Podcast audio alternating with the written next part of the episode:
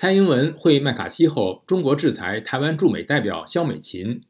在台湾总统蔡英文与美国国会众议院议长麦卡锡等人会晤后，周五四月七号，中共中央台办宣布制裁台湾驻美代表肖美琴，禁止他和家人进入中国香港及澳门。同天，中国也对台湾前外交部长陈唐山所引领的智库远景基金会。以及台湾执政党民进党与各国民主人士1993年所创立的跨国联盟——亚洲自由民主联盟实施类似制裁。得知遭到制裁后，肖美琴推文表示：“哇，中国刚刚又制裁我了，这是第二次了。”台湾外交部对此则发表声明表示：“蔡英文总统出访是主权国家基本权利，中国无权智慧，并再次强调两岸互不隶属。”中国的制裁几乎没有实质影响，因为台湾高级官员不访问中国，而中国法院对台湾也没有任何管辖权。与此同时，中共外交部周五四月七号宣布对美国哈德逊研究所里根图书馆实施制裁，以报复美国众议院议长麦卡锡与台湾总统蔡英文的会面，以及他们为蔡英文在美从事所谓的台独分裂活动提供平台和便利。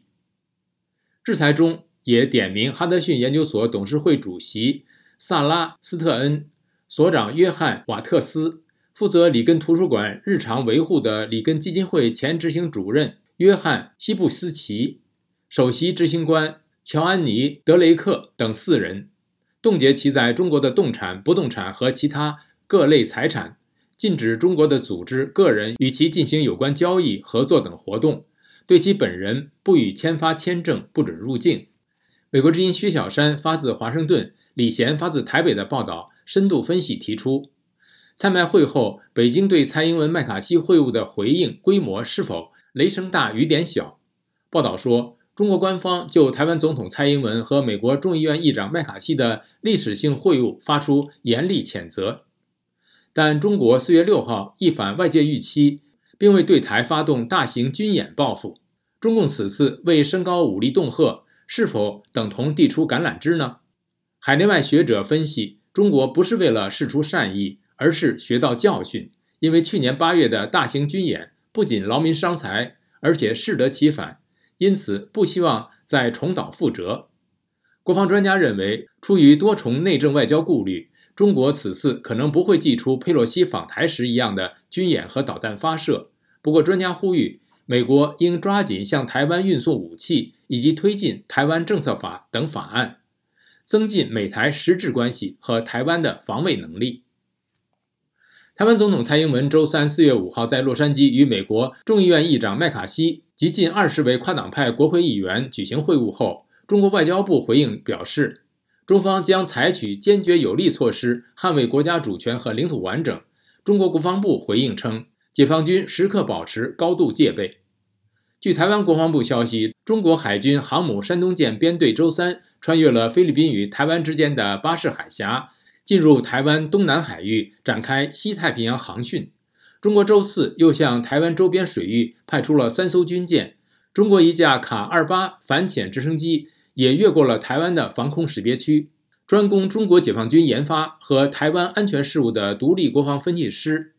本刘易斯告诉美国之音：“我们不知道习近平打算如何回应蔡英文和麦卡锡的会见，但这种回应可能比我们在去年八月份看到的要小得多。迄今为止，中国对蔡英文此行的反应相对温和。”美国国务卿布林肯此前表示，蔡英文过境美国并非新鲜事，且是私人非官方行程，北京不应借此加剧紧张局势。